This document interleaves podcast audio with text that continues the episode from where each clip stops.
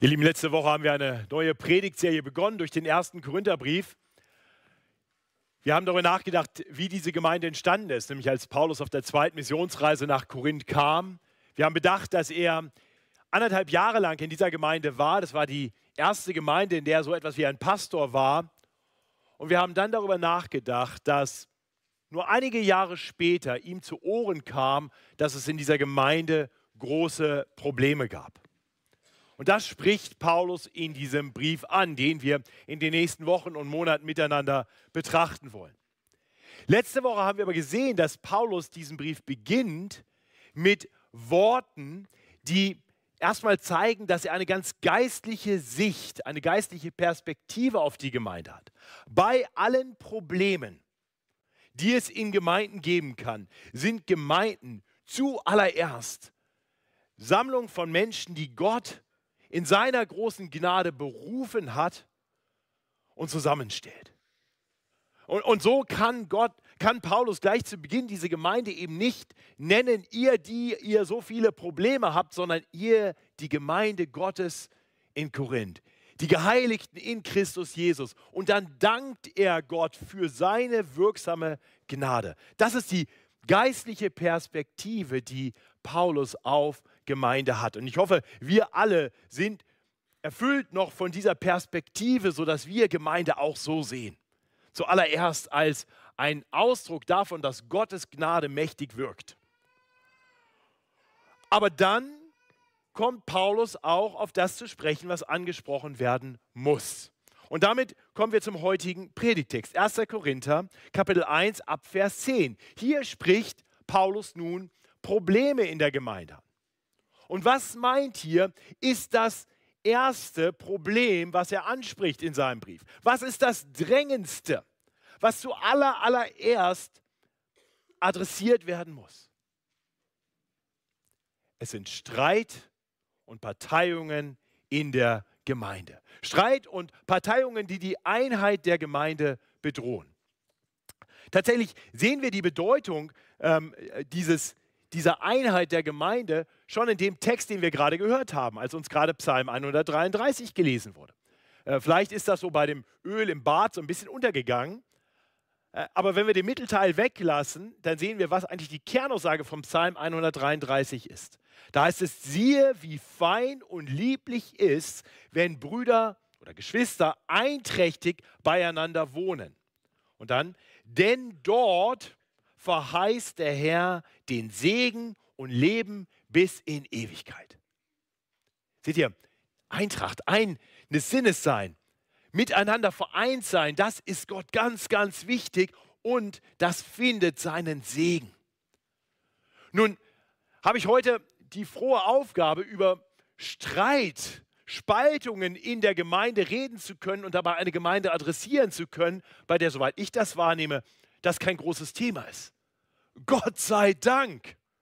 Gott sei Dank erleben wir in dieser Zeit viel Einheit, viel herzliches Miteinander. Und, und doch glaube ich, dass es auch für uns wichtig ist, diese Worte zu hören.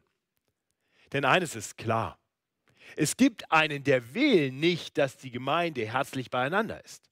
Es gibt einen Widersacher, der wird immer darauf bedacht sein, Einheit zu zerstören. Und deswegen ist das, was wir heute hören und bedenken wollen, wichtig für uns, weil es uns zurüsten kann, weiter die Einheit der Gemeinde zu schützen vor den Angriffen, die zu jeder Zeit kommen werden. Und so möchte ich uns nun Gottes Wort lesen. Ich lese uns aus dem ersten Korintherbrief, Kapitel 1, die Verse 10 bis 17. 1. Korinther 1, die Verse 10 bis 17. Hier schreibt der Apostel Paulus. Ich ermahne euch aber, liebe Brüder, im Namen unseres Herrn Jesus Christus, dass ihr alle mit einer Stimme redet. Und lasst keine Spaltungen unter euch sein, sondern haltet aneinander fest, in einem Sinn und in einer Meinung. Denn es ist mir bekannt geworden über euch, liebe Brüder, durch die Leute der Chloe, dass Streit unter euch ist. Ich meine aber dies, dass unter euch der eine sagt, ich gehöre zu Paulus, der andere, ich zu Apollos, Der dritte, ich zu Käfers. Und der vierte, ich zu Christus. Wie? Ist Christus etwa zerteilt? Ist denn Paulus für euch gekreuzigt? Oder seid ihr auf den Namen des Paulus getauft? Ich danke Gott, dass ich niemanden unter euch getauft habe, außer Crispus und Gaius, damit nicht jemand sagen kann, ihr, ihr werdet auf meinen Namen getauft. Ich habe auch Stephanus und sein Haus getauft, sonst weiß ich nicht, ob ich noch jemanden getauft habe. Denn Christus hat mich nicht gesandt zu taufen, sondern das Evangelium zu predigen. Nicht mit klugen Worten, damit nicht das Kreuz Christi zunichte werde. Soweit Gottes heiliges und irrtumsloses Wort. Wir wollen diesen Abschnitt in drei Punkten betrachten, in drei Abschnitten. Vers 10 ist der Aufruf zur Einheit der Gemeinde. Und wenn gleich das nur ein Vers ist, wird das den Großteil der Predigt ausmachen. Deswegen seid getrost, wenn Punkt 1 relativ lang dauert. Die Verse 11 und 12 zeigen uns dann eine konkrete Situation in Korinth. Äh, und zwar ein Angriff auf die Einheit der Gemeinde. Und in Versen 13 bis 17 lesen wir weiterhin sehr persönliche Worte, die Paulus schreibt, aber er gibt uns dabei auch ganz allgemein Argumente für die Einheit der Gemeinde. Und bevor wir diese drei Punkte miteinander bedenken, möchte ich mit uns beten. Himmlischer Vater, wir wollen dich bitten, dass du durch dein Wort zu uns sprichst. Herr, ich möchte dich bitten, dass du mich nur als dein Werkzeug benutzt, dass ich dir nicht im Wege stehe, sondern wir durch dein Wort hören, was du uns zu sagen hast. Herr, danke, dass du uns zur Einheit rufst und dass du uns zeigst, auf was wir Acht haben müssen und dass du uns zeigst, warum Einheit so wichtig ist. Wir haben schon gehört, dass großer Segen darauf liegt und so bitten wir dich, dass du dein Wort gebrauchst, um uns zuzurüsten. Immer mehr als eine, als deine Gemeinde so zu leben, dass wir deinen Segen erleben und für viele um uns herum zum Segen werden. Deshalb bitten wir in Jesu Namen. Amen. Also den Aufruf zur Einheit in der Gemeinde, den sehen wir hier gleich zu Beginn in Vers 10. Ich lese uns diesen Vers noch einmal.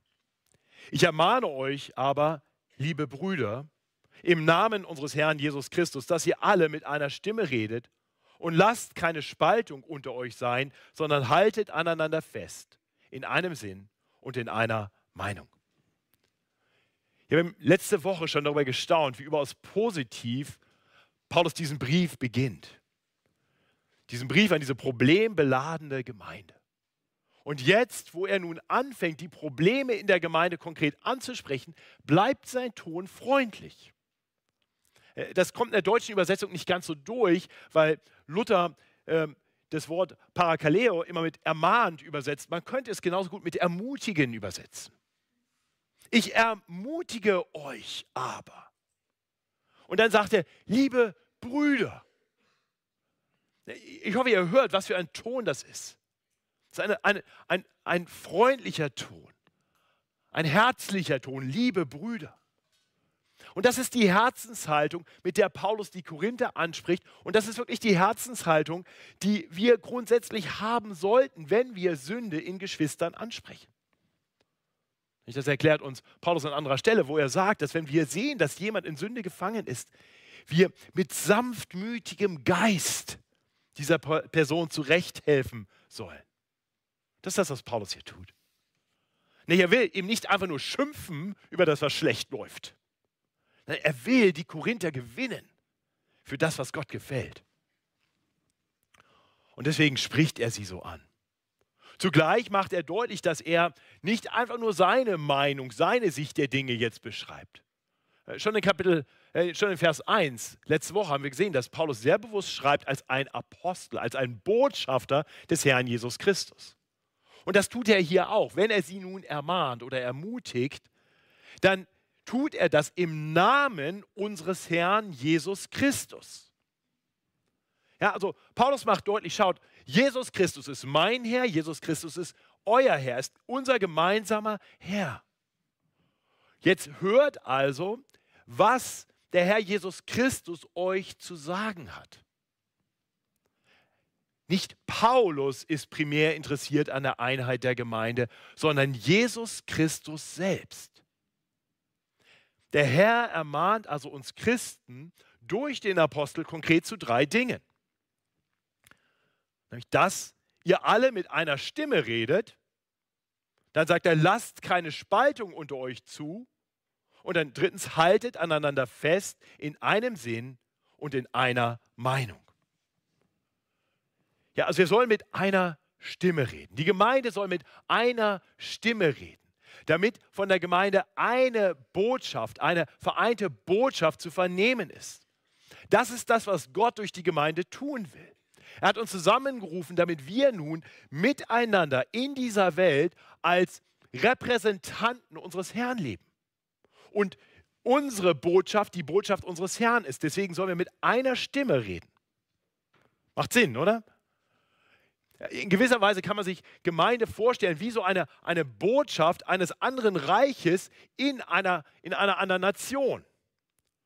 Ich war früher häufiger in der, in der deutschen Botschaft in Washington, D.C. Und, und, und da hat der Botschafter nur einen Job. Er soll deutsche Interessen vertreten. Er soll für Deutschland reden. Aber wenn der Botschafter und sein Stellvertreter ständig unterschiedliche Dinge sagen, dann weiß keiner mehr, wofür Deutschland eigentlich wirklich steht.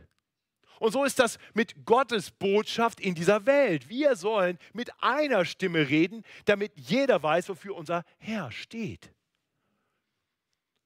Nun ist klar, dass in unsere Gemeinde regelmäßig Menschen hineinkommen, die noch gar nicht zum Reich Gottes gehören, die noch keine Kinder Gottes sind, die Jesus Christus noch nicht als ihren Retter und Herrn kennen. Und wir freuen uns sehr darüber, dass es so ist. Vielleicht bist du heute so hier und sagst, ich, ich bin eingeladen worden, ich bin mal mitgekommen, aber ich weiß noch gar nicht genau, wo ich da stehe. Dann, dann ist meine Hoffnung, dass du von uns, die wir die Gemeinde sind, eine Botschaft hörst dass du den Eindruck hast, die reden mit einer Stimme. Sie sagen alle das Gleiche, die glauben alle das Gleiche, sie treten alle für das Gleiche ein. Denn wir haben eine Botschaft, die wir mit einer Stimme verkünden sollen. Das ist das Evangelium. Das Evangelium, das uns mit Gott versöhnt hat und das uns auch miteinander verbindet. Von Natur aus sind wir nicht versöhnt mit Gott. Wir haben wir sind Feinde Gottes von Natur aus, weil wir Gott ignorieren, den Gott, der alles geschaffen hat, der uns geschaffen hat, für den wir leben sollten. Diesen Gott ignorieren wir von Natur aus. Wir wollen nichts von ihm wissen, wir gehen unsere eigenen Wege. Und, und weil wir unsere eigenen Wege gehen, haben wir auch immer das Problem, dass wir ganz oft auch in Streit miteinander geraten, weil unsere eigenen Interessen eben nicht immer die Interessen des anderen sind und dann gibt es Konflikt. Und so leben wir von Natur aus in einer gestörten Beziehung zu Gott und in einer gestörten Beziehung zueinander. Aber weil Gott will, dass wir mit ihm versöhnt sind und miteinander versöhnt sind, hat Gott in seiner großen Liebe und Barmherzigkeit seinen, seinen einen geliebten Sohn in diese Welt gesandt. Gott wurde Mensch in Jesus Christus, um uns mit Gott zu versöhnen. So hat Jesus uns vorgelebt, wie ein Leben aussieht, das in harmonischer Beziehung zu Gott steht. Gott der Sohn, Jesus Christus, lebte in vollkommener Harmonie mit Gott dem Vater. Und er lebte voller Liebe zu den Menschen. Und so lebte er so, wie wir hätten leben sollen. Und nachdem er so gelebt hat, wie wir hätten leben sollen, nahm er dann die gerechte Strafe, die wir verdient hätten, weil wir eben immer wieder Gott ignorieren, gegeneinander handeln, weil wir uns versündigen an Gott und aneinander, nahm Jesus die gerechte Strafe, die wir verdient hätten, auf sich selbst. Deswegen ist das Kreuz so wichtig, weil Jesus Christus dort die Strafe für uns getragen hat. Und dann ist er siegreich über Tod und Sünde auferstanden. Er ist der lebendige Herr und er wird eines Tages wiederkommen und wird seine Gemeinde dann zu sich nehmen und dann wird aller Streit ein Ende haben. Bis dahin hat er uns hier in dieser Welt belassen, damit wir Christen nun mit einer Stimme diese Botschaft verkünden. Wenn du also heute hier bist und noch nicht wirklich sagen kannst, dass du weißt, dass du mit Gott versöhnt bist, vielleicht noch nicht verstanden hast, warum du mit Gott versöhnt sein musst, wenn du erlebst, dass, dass in deinen Beziehungen noch nicht wirklich Versöhnung regiert, Vergebung ist, dann möchte ich dich einladen, gib uns die Chance, dass wir dir weiter mit einer Stimme die frohe Botschaft des Evangeliums verkündigen, sodass du mit Gott versöhnt sein kannst und auch mit den Geschwistern in der Gemeinde. Ein einig Volk von Brüdern haben wir gerade gesungen. Das ist die Gemeinde des Herrn. Das soll die Gemeinde des Herrn sein. Deswegen ist es so wichtig, dass wir mit einer Stimme reden, wie Paulus hier im Namen des Herrn Jesus Christus sagt. Und er sagt, deswegen lasst auch keine Spaltungen unter euch sein. Haltet einander fest in einem Sinn und in einer Meinung. Spaltung ist hier das Wort, lasst keinen Zerriss zu. Und statt Zerriss zuzulassen, sollen wir aneinander festhalten. In einem Sinn, in einer Meinung. Das heißt, wir sollen gleichgesinnt sein und es soll keine zwei Meinungen in der Gemeinde geben. Das heißt natürlich nicht, dass wir nicht zu bestimmten Fragen auch mal unterschiedlicher Meinung sein können. Natürlich können wir das sein und das wird vorkommen, das ist auch ganz normal. Und tatsächlich erklärt Paulus im Fortgang des Briefes sogar, dass wir gerade dadurch die Einheit in der Gemeinde bewahren, dass wir auch mal unterschiedliche Meinungen stehen lassen. Dass wir es akzeptieren, dass manche Menschen das so machen und andere Menschen so. Manche es so sehen und andere so. Aber unsere persönlichen Meinungen, das ist der Punkt, die sollten wir eben nie so vertreten, dass es dadurch zu Spaltungen kommt. Ganz im Gegenteil, wir sollten uns stets darum bemühen, eines Sinnes und einer Meinung zu sein, wie es hier heißt. Lasst mich kurz illustrieren, wie das aussehen kann. Ich möchte euch beschreiben, wie wir das im ältesten Kreis der Gemeinde versuchen zu leben. Und Disclaimer, funktioniert nicht immer. Aber funktioniert sehr oft und dafür bin ich sehr dankbar. Wir treffen uns alle zwei Wochen für einen langen Abend und haben alle möglichen Diskussionen über Themen, die uns als Gemeinde angehen. Und wenn da lauter starke Persönlichkeiten zusammenkommen, dann kommen auch verschiedene Meinungen zusammen. Und dann diskutieren wir die. Die manche mit mehr Vehemenz und andere ein bisschen weniger. Das könnt ihr euch dann selber überlegen, wer auf welcher, in welcher Kategorie ist. Und die Diskussionen, die sind dann teilweise sehr lebhaft. Und irgendwann kommen wir dann aber an den Punkt, nachdem wir uns ausgetauscht haben, dass wir sagen, so jetzt müssen wir uns entscheiden, wie machen wir es denn jetzt? Und dann treffen wir eine Entscheidung. Und in dem Moment, wo wir die Entscheidung getroffen haben, ist das unsere Meinung. Ja, das, ist, das ist unser großes Ziel, das ist unsere Verabredung im Ältestenkreis. Bis zum Punkt der Entscheidung kann ich werben für meine Meinung. Wenn ich dann überstimmt bin, wenn ich dann merke, die anderen haben sich durchgesetzt, dann habe ich keine andere Meinung mehr. Weil wir dann eine Meinung haben und die vertreten wir miteinander. Seht ihr, so sind wir, auch wenn wir vielleicht mit unterschiedlichen Meinungen in eine Situation hineinkommen, letztendlich einer Meinung und eines Sinnes. Und ich glaube, ihr als Gemeinde merkt das. Ab und zu kriege ich Fragen und sage, ja, wer von den Ältesten wollte denn das? Meine Antwort ist eigentlich immer wir. Das ist ein biblisches Grundprinzip. Und das sollten wir auch als ganze Gemeinde so leben. Ja, wiederum ist es gut und wir sind dankbar dafür, dass viele Mitglieder sich mit ihren Sichtweisen einbringen und hier eine Anregung geben und da eine Anregung geben und sagen, das könnte man anders machen. Und habt ihr schon mal darüber nachgedacht? Das ist gut und richtig. So, so beschenkt Gott uns mit viel Weisheit und Erkenntnis. Aber wenn wir dann als Gemeinde etwas entschieden haben, entweder weil im Auftrag der Gemeinde die Gemeindeleitung eine Entscheidung getroffen hat oder bei den wirklich entscheidenden großen Fragen wir als ganze Gemeinde in einer Mitgliederversammlung über etwas abgestimmt haben, dann ist es an der Zeit zu sagen, jetzt haben wir eine Meinung. Wir sind jetzt wieder eines Sinnes. Das ist der Wille unseres Herrn. Und ich bin so dankbar, dass ich das in dieser Gemeinde seit Jahren erlebe. In vielen Mitgliederversammlungen beschließen wir entscheidende, wichtige Dinge mit ganz großen Mehrheiten, ja teilweise einstimmig, bei 420 Mitgliedern. Und immer wieder dürfen wir auch erleben, dass diejenigen, die vorher vielleicht mit viel Herzblut für was anderes geworben haben, dann doch auch bereit sind, wenn dann eine Entscheidung getroffen ist, sich dieser Entscheidung unterzuordnen und sie mitzutragen. Preis den Herrn dafür. Das macht nicht nur uns Ältesten die Aufgabe hier leichter.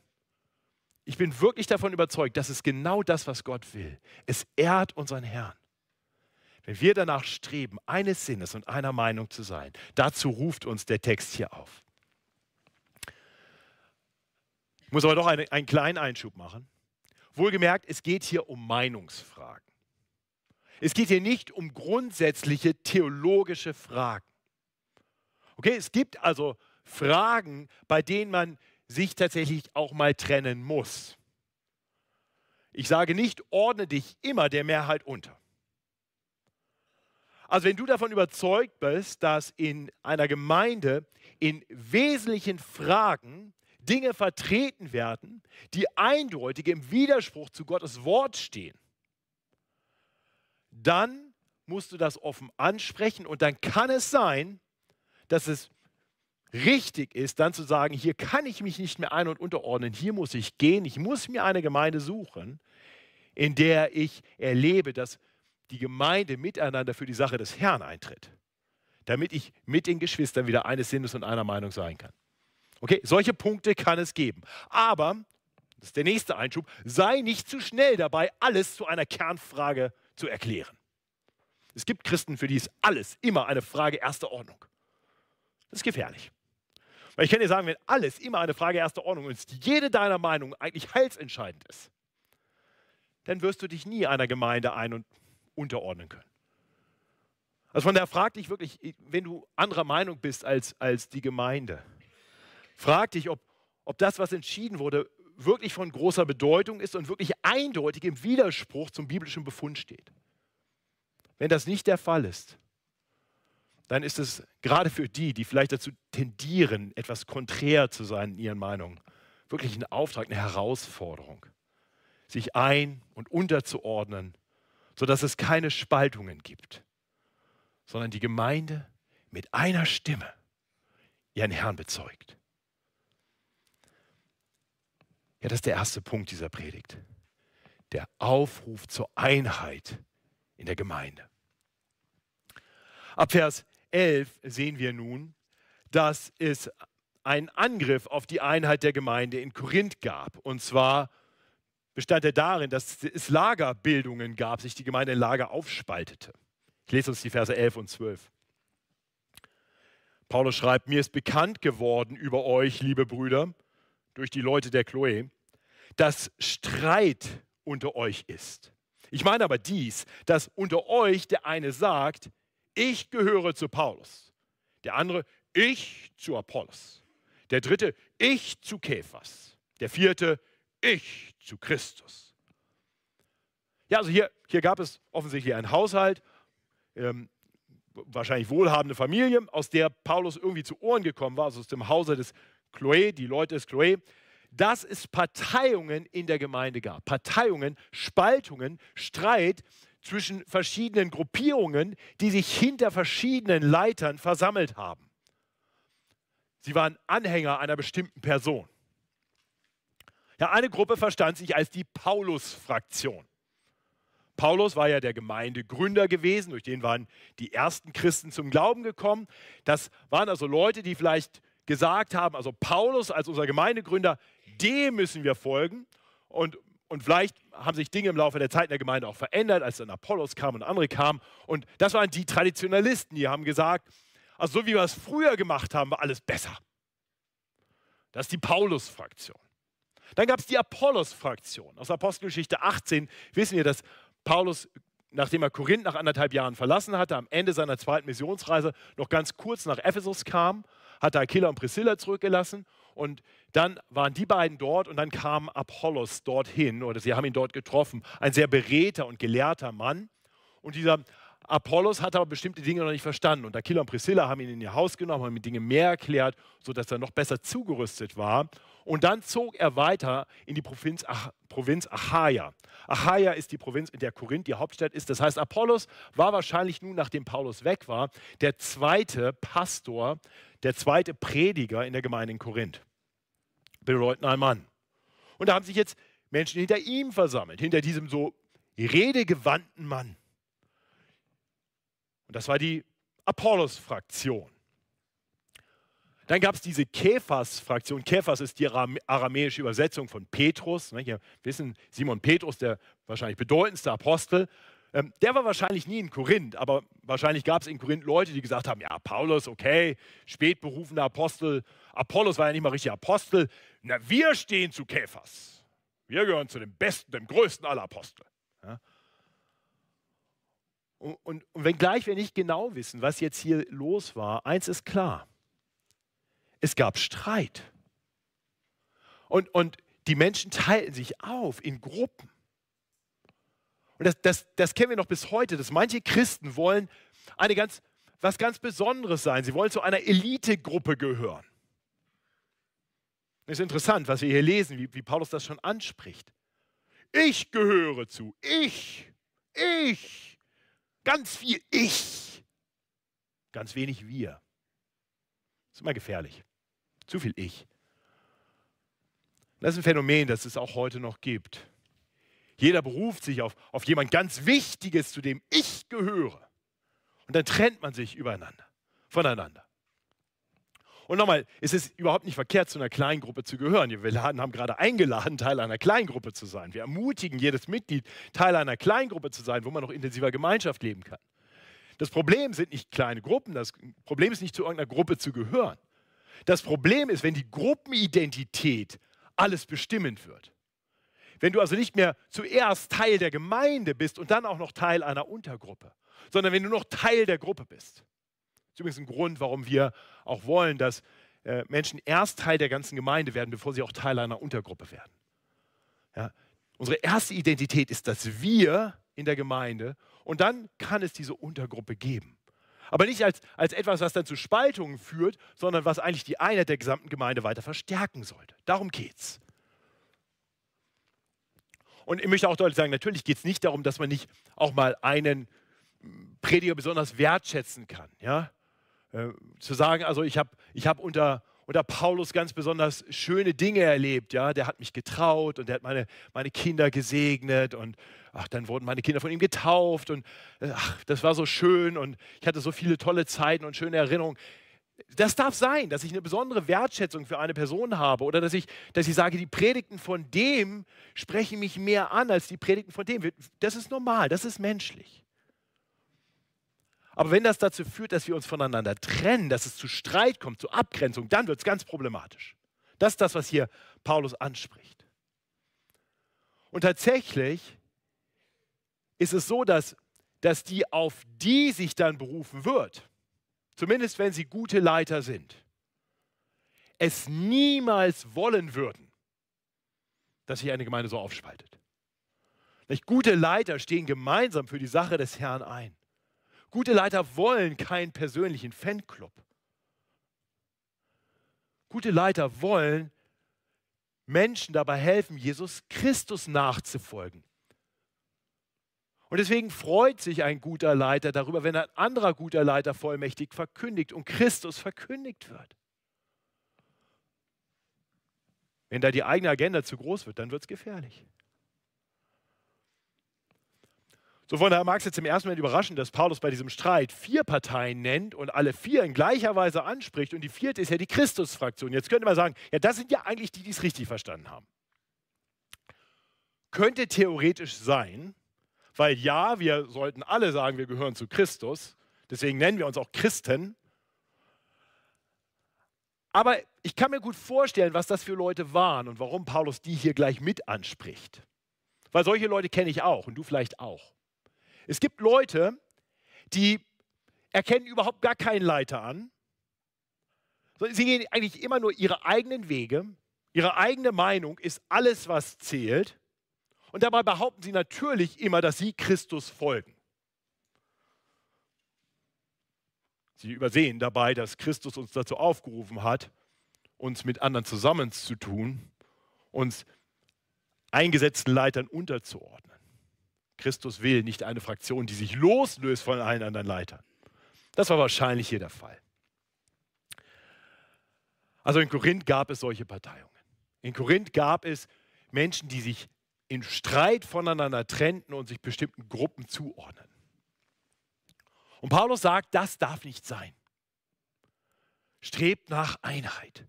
Habt Acht auf die, die die Einheit der Gemeinde gefährden. Aber warum ist das eigentlich so wichtig?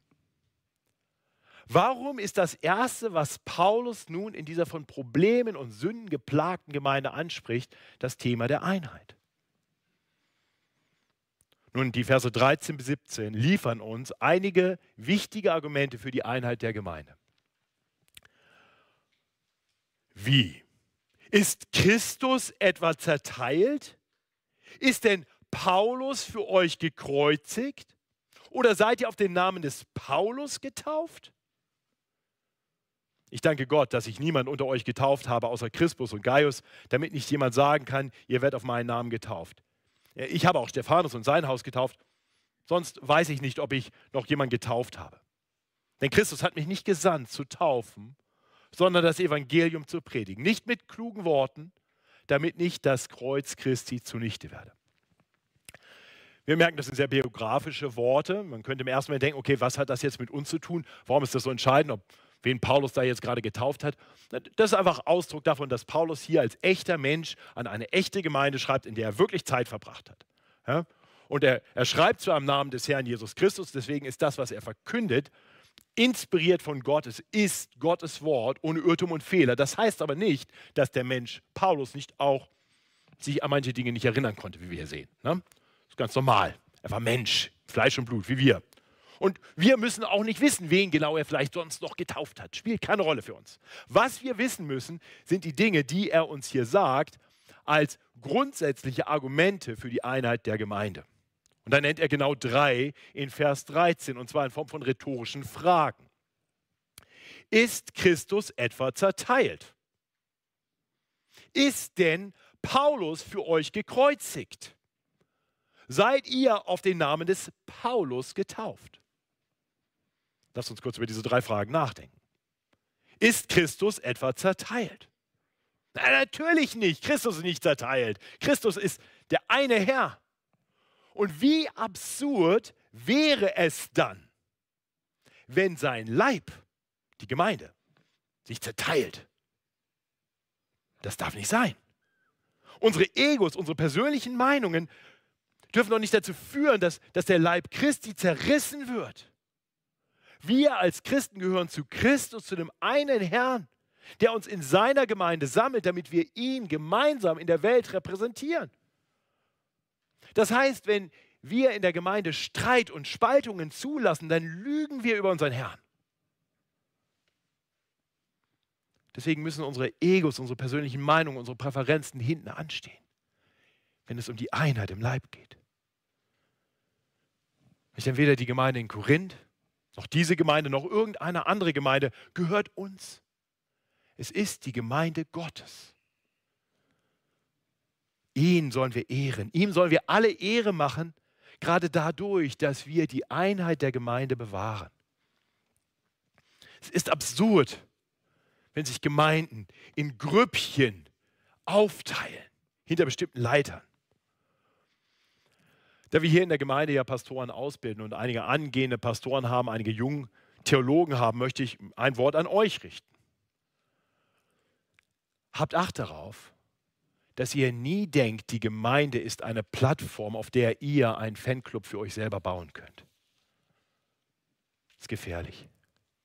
Das ist nicht dein Auftrag. Wir sind hier, um die eine Gemeinde, den einen Leib des Herrn zu fördern, die Einheit der Gemeinde zu fördern, nicht unsere eigene Agenda zu haben. Paulus weiß das. Und ihm ist es ein großer Dorn im Auge, dass sich nun Leute sogar auf ihn berufen bei ihrem Streit. Deshalb fragt er, ist denn Paulus für euch gekreuzigt? Es gibt nur einen Retter, der für Sünder gekreuzigt wurde, Jesus Christus. Was, was Paulus tut und was er in diesem Brief immer und immer wieder tut, bei allem, was er sonst sagt, er, er führt uns Jesus vor Augen, den für uns gekreuzigten. Denn wenn wir Jesus in, klar im Blick haben, sein Kreuz klar im Blick haben, dann bleibt kein Raum für unsere Egos und für unsere Streitereien, für unsere persönlichen Agenten. Macht Sinn, oder? Der, der Blick auf Jesus führt uns immer wieder zusammen. Wir erkennen, wir brauchen Vergebung, wir brauchen Versöhnung, wir brauchen ihn und wir haben eigentlich nichts zu bringen außer unserer Sünde und bei ihm finden wir Vergebung. Bei ihm finden wir Gnade. Das ist übrigens auch ganz wichtig, gerade wenn mal Streit aufgekommen ist. Seht ihr, dann können wir zum Kreuz kommen. Als Geschwister können wir einander anschauen und, und wenn ich das Gefühl habe, mir hat jemand Unrecht getan, dann kann ich das ansprechen und dann können wir die Beziehung wiederherstellen. Denn so wie Gott uns vergeben hat, sollen wir nun auch einander vergeben. Und so kriegen Streitereien, so kriegen Spannungen, so kriegen gestörte Beziehungen nicht den Raum, um die Gemeinde zu zerreißen. Denn wir haben jemand, der uns zusammenführt. Und so kommen wir immer wieder zum Kreuz. Und ich, ich, empfinde es als ein wunderbares Privileg, dass wir in der Gemeinde immer wieder auch zusammenkommen können und sagen können, lieber Bruder, liebe Schwester, vergib mir. Ich habe mich an dir versündigt. Ich habe das in dieser Woche zweimal erlebt, dass, dass Menschen einfach gesagt haben, ich habe hier was getan, das war falsch, das war nicht einheitsfördernd, vergib mir. Und ich weiß, ich brauche wahrscheinlich mehr als zweimal in der Woche Vergebung von anderen. Und der Herr vergibt uns. Durch das Kreuz ist uns vergeben, sind wir versöhnt. Und so ist, ist dieser Blick auf das Kreuz Jesu Christi das, was uns hilft, wirklich in Einheit zu leben.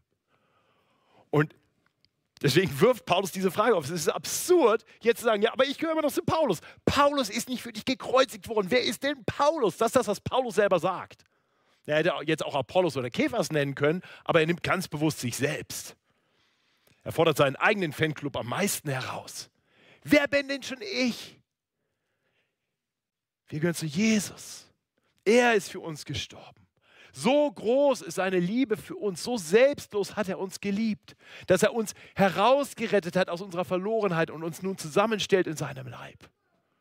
Wie kann es da Spaltungen geben, wenn wir doch für ihn leben?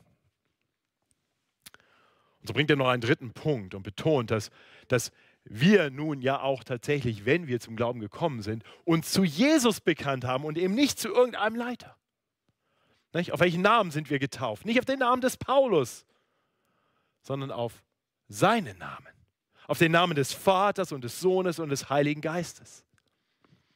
Völlig nebensächlich, wer getauft hat, spielt gar keine Rolle. Ja? Ob Paulus getauft hat oder Apollos oder Kephas oder Schürenberg oder Pui oder Lohmann oder Mockler. Das interessiert doch gar keinen. Das sind doch nur Diener. Das waren einfach nur die Figuren, die da im Wasser neben dir standen, um dich mal kurz unterzutauchen. Du bist getauft worden auf den Namen des Herrn Jesus Christus. Um ihn geht's. Deswegen teilt euch nicht auf nach irgendwelchen Leuten, nach irgendwelche Gruppen, ja, sondern erkennt, der, dem wir folgen, ist Jesus Christus. Das ist unser Auftrag. Auf seinen Namen sind wir getauft. In seiner Weisheit und Gnade gibt der Herr Jesus Christus seiner Gemeinde Leiter. Äh, von daher ist es gut und richtig, Leiter nachzufolgen, solange sie uns zu Christus hinführen. Aber eben auch nur so lange. Gute Leiter haben einfach nur diesen Auftrag, dass sie uns helfen, Jesus Christus miteinander vereint nachzufolgen. Ich hoffe, dass diese Predigt uns irgendwie ein bisschen dabei helfen kann. Und, deswegen sagt Paulus, ich weiß, was mein Auftrag ist. Mein Auftrag war nicht, mich selber irgendwie groß zu machen, indem ich möglichst viele getauft habe. Schaut, wie viele ich getauft habe. Das ist nicht sein Ding. Gott hat mich gesandt, um das Evangelium zu predigen. Und übrigens, dieses Evangelium von Jesus Christus, der für uns gelebt hat und für uns gestorben ist und auferstanden ist und wiederkommen wird, dieses Evangelium, das muss im Zentrum stehen. Und Paulus weiß, ich kann als, ich kann als Prediger, könnte ich dem auch im Wege stehen. Ich kann, ich kann selber so viel Raum einnehmen, dass das Evangelium im Hintergrund verblasst. Ja? Und Paulus sagt, das, das ist falsch. Das ist falsch. Ich will das Evangelium groß machen, dass wir alle miteinander auf Christus schauen. Das bringt uns zusammen. So folgen wir ihm nach. Und dann ist, wer da gepredigt hat, eigentlich egal, weil was wir gehört haben, war nicht die Stimme von irgendeinem Prediger. Wir haben Gottes Wort gehört. Und so bleibt die Gemeinde zusammen. Nochmal, ich bin dankbar, wirklich dankbar, dass wir in dieser Gemeinde so viel Frieden, so viel Harmonie erleben. Mein Gebet ist, dass Gott uns durch sein Wort weiter zurüstet, immer wieder darauf bedacht zu sein, dass wir mit einer Stimme reden, dass wir eines Sinnes und einer Meinung sind und keine Spaltungen zulassen. Zum Lob Gottes und als Zeugnis für die Welt. Und dafür bete ich. Himmlischer Vater, danke für dein heiliges Wort, durch das du uns gerufen hast, hinein in deinen Leib. Danke, dass wir nicht berufen sind, dir einfach nur ganz persönlich nachzufolgen, sondern dass du uns ganz bewusst beschenkst mit Geschwistern, dass du uns so segnest, dass du uns hilfst, auch im Glauben zu wachsen durch das Miteinander in der Gemeinde. Danke auch für die, die uns dein Wort gesagt haben. Danke für die Generationen, die uns vorausgegangen sind. Aber danke, dass wir uns deshalb nicht versammeln in ihrem Namen, sondern dass sie uns geholfen haben, dir nachzufolgen. Herr, und so wollen wir dich bitten, dass du auch uns hilfst, als FEG München Mitte nicht einen Namen für uns selbst zu machen, sondern eine Gemeinde zu sein, die Menschen hilft, Jesus Christus mehr zu lieben, ihm mehr zu folgen, zu seiner Ehre zu leben.